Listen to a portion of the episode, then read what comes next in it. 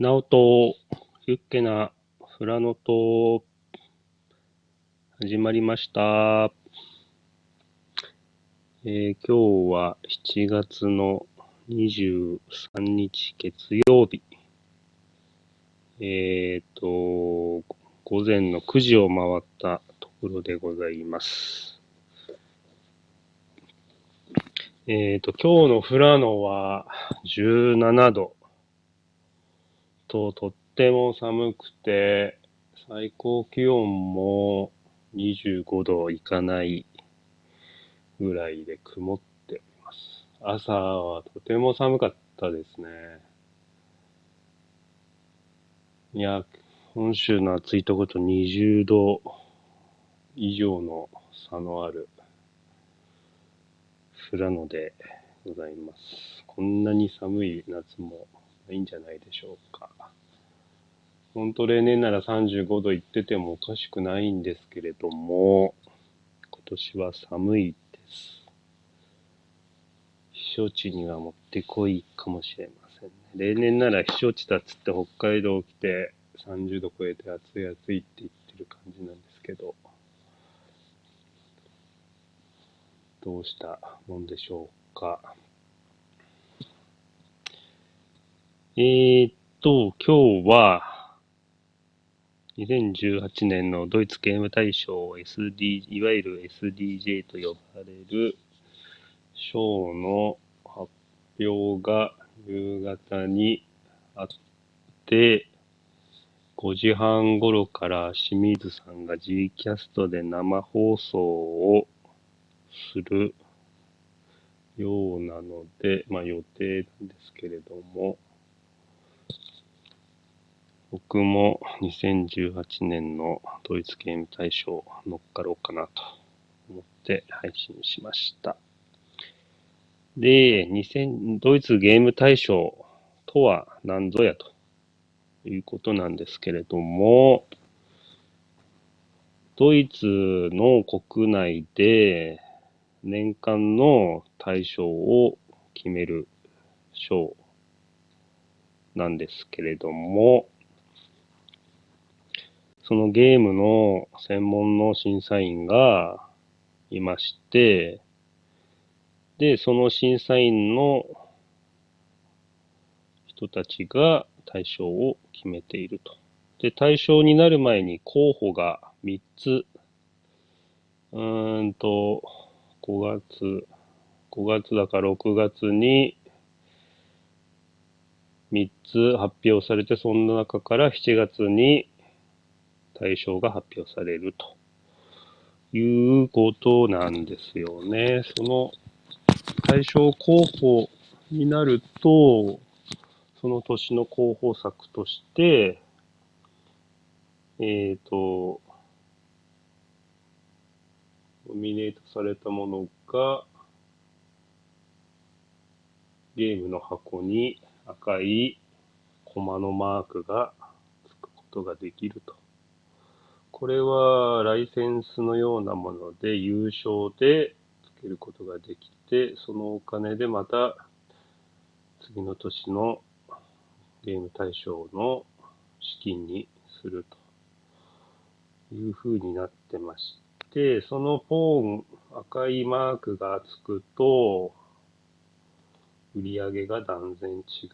うようですと。で、1位になると、とっても売り上げが変わるようなので、その、ドイツゲーム大賞を取るか、取らないかっていうのは、売り上げの差があるみたいです。ドイツのファミリー層では、ボードゲームは知ってるけれども、その選ぶ基準としては、そのマークのついたゲームを優先的に買う層が一定数いるようで、その人たちが買う指標になってまして、なので、その赤いマークがつくと、売り上げが変わる。で、その他に、えーっと、青いキッズ対象と、あと灰色のエキスパート部門の3つがあります。なので、もしボードゲーム、うん、どれがいいかなと思ってる人たちは、そのマークがついてるのを目当てに。で、世界中でいろんな賞があって、その賞を受賞するたびに、えっ、ー、と、版がすられると、ボードゲームの版がすられることにマークがどんどん増えていってます。で、表にマークが書ききれないゲームは、蓋を開けた側面にずらーっと書いてあったり、いろんな国のマークが。で、日本にもそういう対象があるので、日本のマークがついている海外の作品もあります。なので、そういうマークがついてるのを選んで遊んでみるの。一つの目標っていうか指標になるんじゃないかなと。で、ここ最近の、ここ5年ぐらいの2013年の対象から、2013年は花火。これは協力ゲームですね。カードゲーム。で、キャメルアップ。これは大きい箱なんですけれども、ラクダのレースをして、えー、賭けをして、賞金を稼ぐと。で、コルトエクスプレスが2015年。これは、列車の中で強盗をしてお金を稼ぐだったかな。いろんな、えー、銃を撃ち合ったり、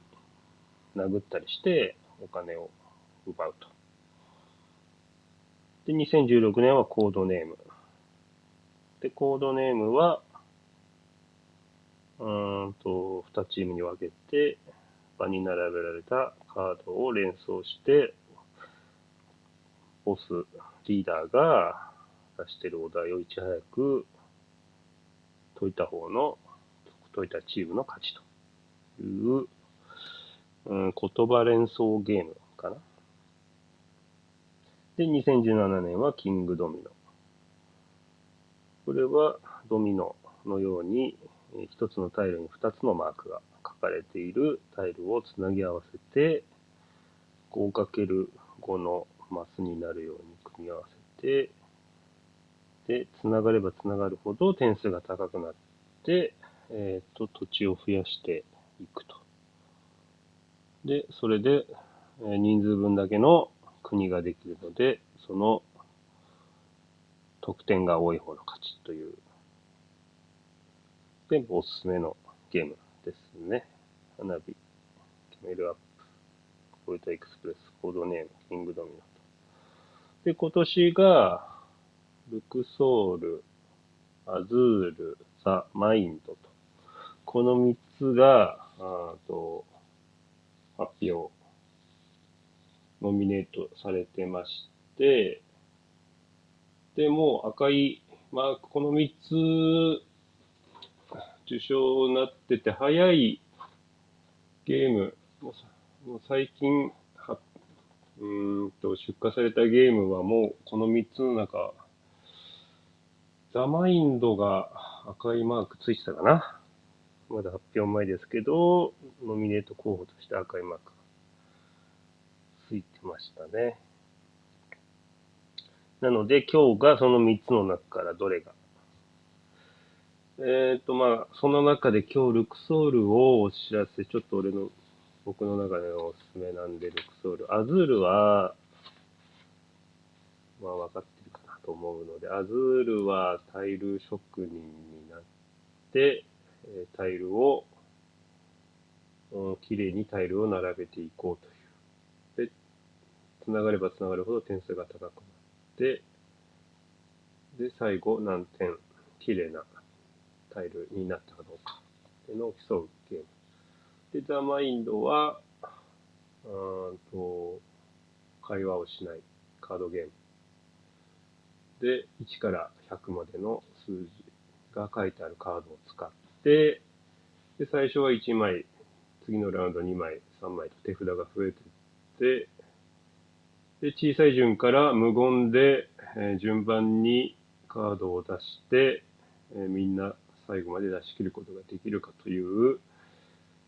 ーんと、周りを、こう、忖度しながら、無言で、思いを受け取るゲーム、マインド。で、ルクソールなんですけれども、これから説明しようと思いますと。で、ルクソール、うちに来て、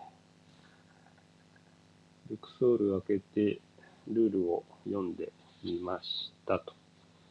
で、まあ、大まかに言うと、すごろくのようなセットコレクション、すごろくセットコレクション、まあ、手札マネージメントのすごろくでセットコレクションしていく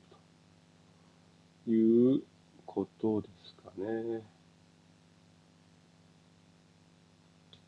で、やることは、冒険者となってピラミッドの奥にある棺を目指す。で、えっ、と、ボード上には外側からずらっとこう、渦巻きのように内側にどんどん奥に入っていくような感じで、えっ、と、マスが描かれているので、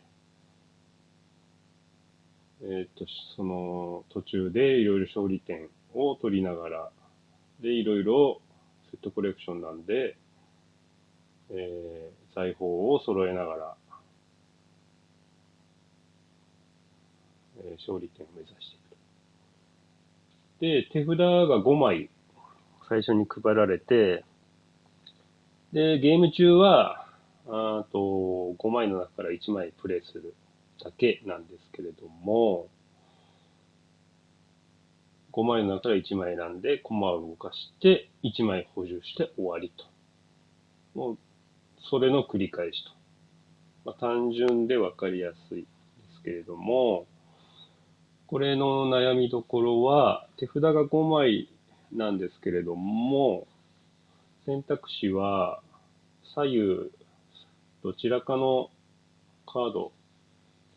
手札のを広げて左右右か左にあるカードを1枚使うということなんですよね。で、配られて注意しないといけないのは、配られた段階で手札の順番を変えてはいけないという、うん、決まりがあるので、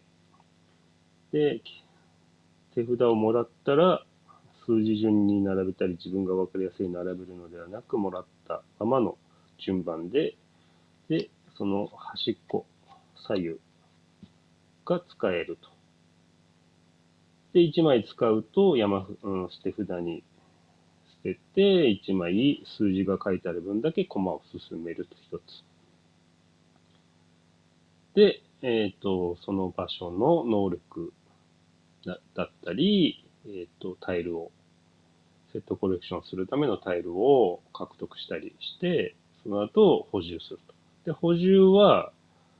山札から1枚補充するんですけど、補充は4枚になった中の、その真ん中に補充されると。なので、今回補充され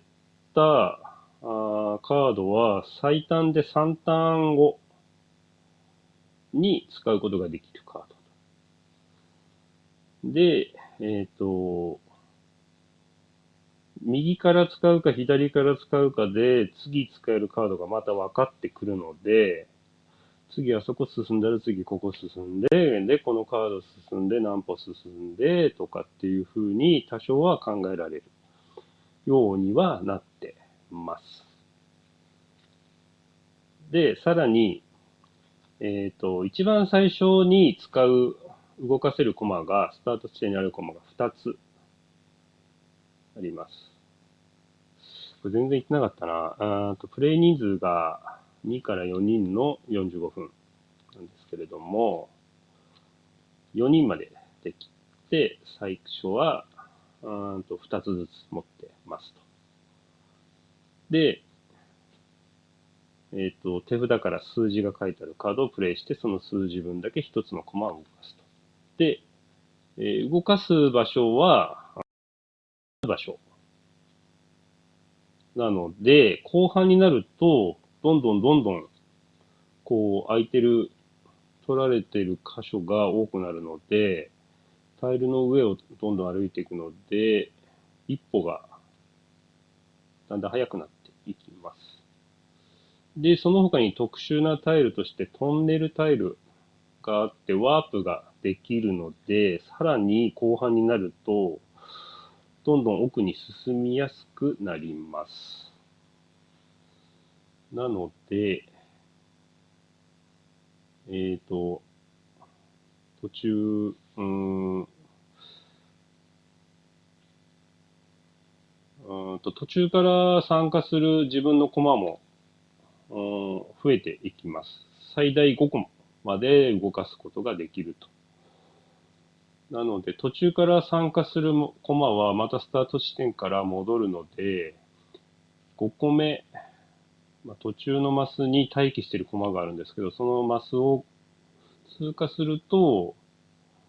コマがスタート地点にまた1個補充されるという風になるので、後半5個目のコマは、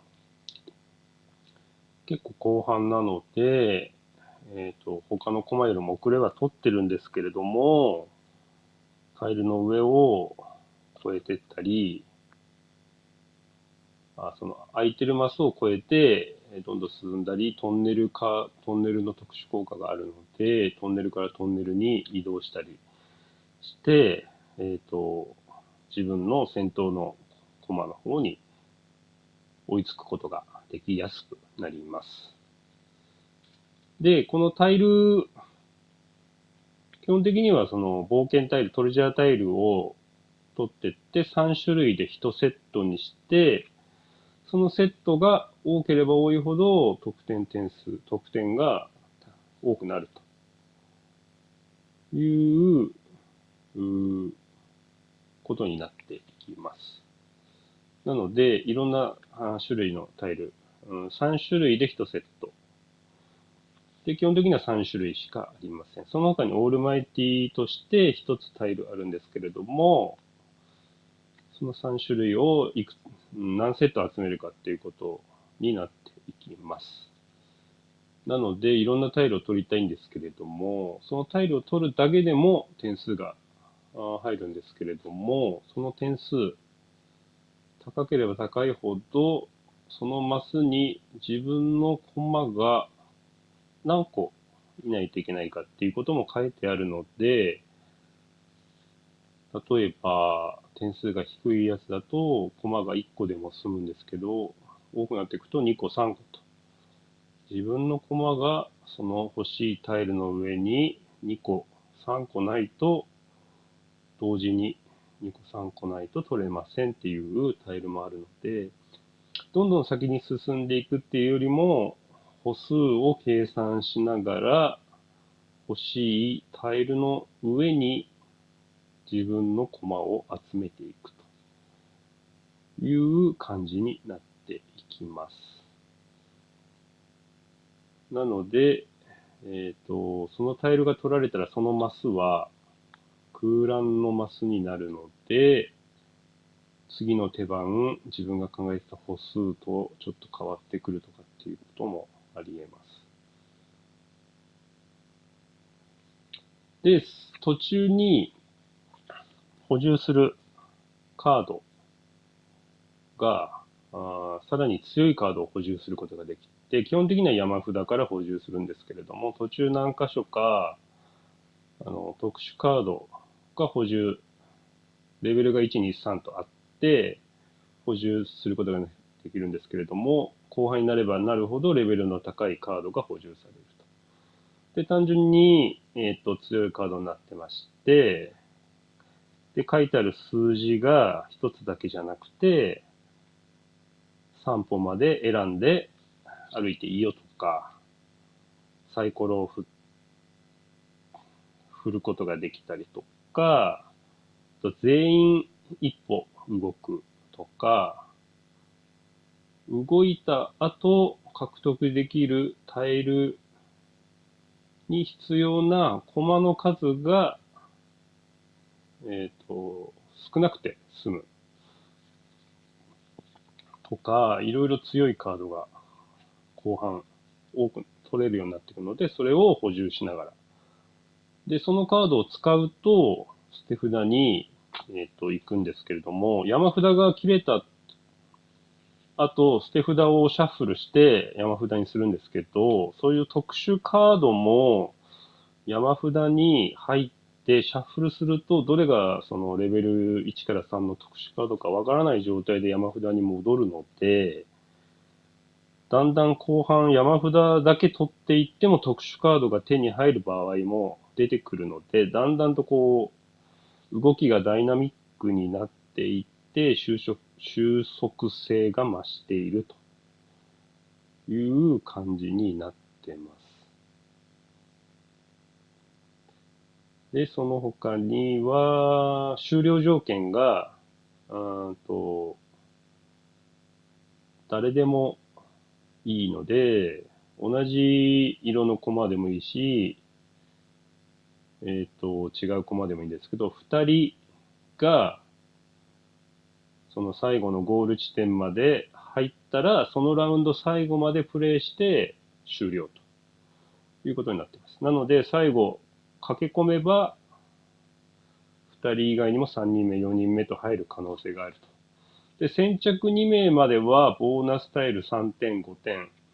まあ、1着についた人は5点、2着についた人は3点でゲーム終了のフラグが切られて、そのラウンド、最後まで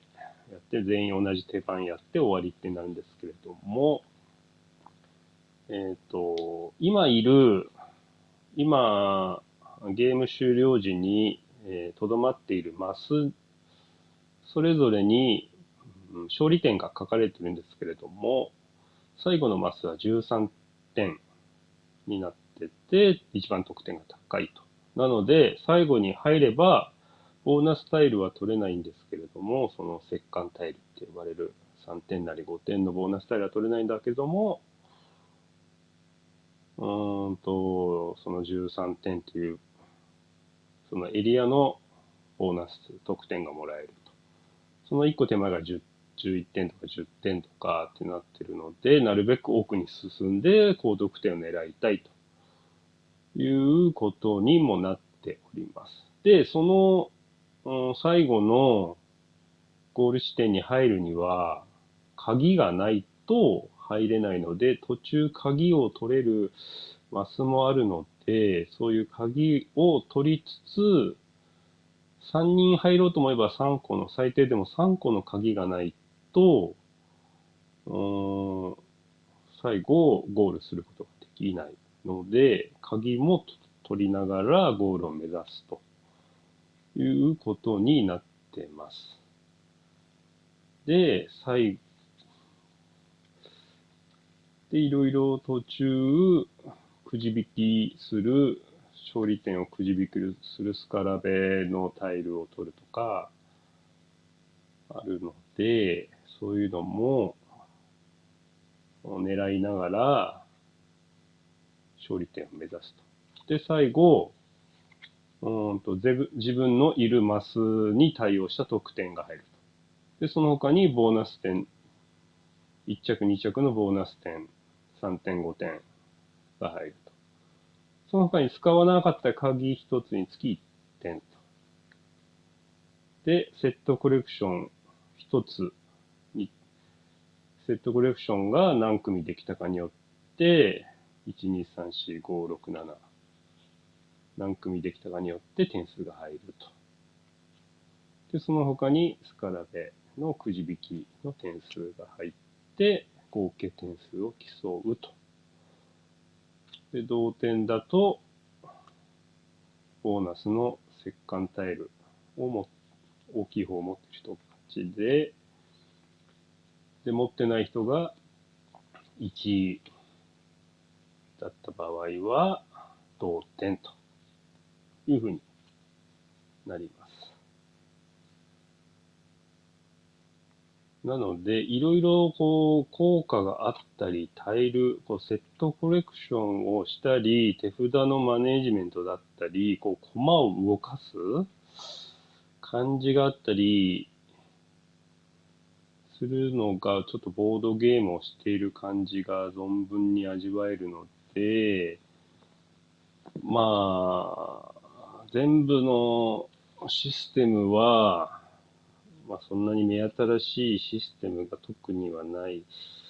強いてあげるなら手札をの順番を移動させることができないとか、ありますけど、まあ、オーソドックスな感じではあるんですけれども、こう、ファミリーで遊ぶボードゲーム大賞、ファミリー向けのボードゲーム大賞という意味合いでは、アズールよりもルクソールの方が、賞に、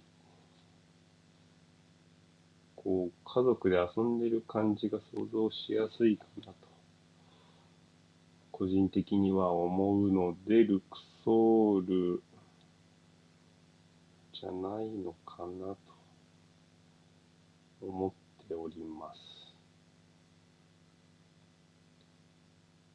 うーん、まあ、見た目と、見た目で言うとアズールがダントツなんですけれども、まあ、アズールは個人ボードもあって、で、タイルを取る皿もあって、で、タイルも綺麗でっていうことはあるんですけれども、こう、ワイワイやるっていうよりも、こう、思考を考えながら、行っていって、こう、狙っていく感じのゲームになるので、こう、家族でワイワイ遊くのなら、ルックソールじゃないのかなという感じはしてます。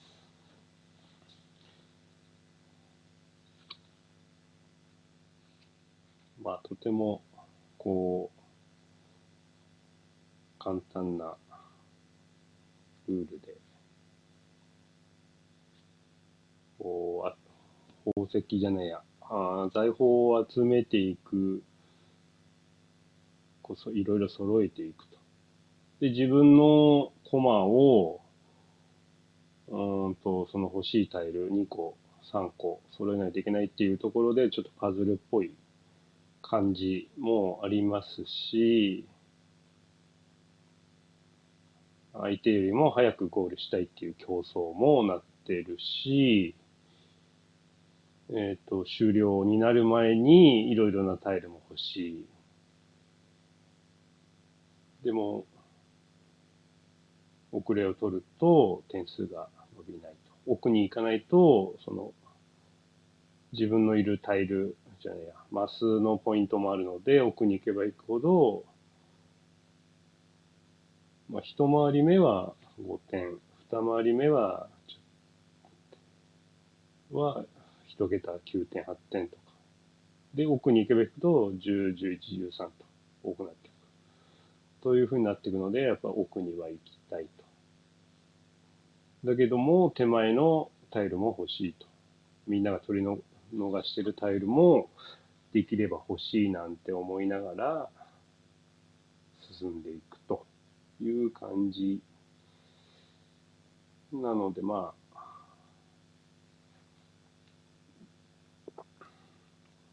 ルクソールでしょう。まあいいでしょう。で、あと、まあ、一個ちょっと疑問に思ったことがあるんですけれども、そのレベルが高いカード、レベルがついてるカード、その特殊カードを補充するタイミングがあるんですけれども、それのカードが、何枚ぐらいだったかな？まあ、10枚ないんですけれども、それがなくなると、そのレベルのカードを、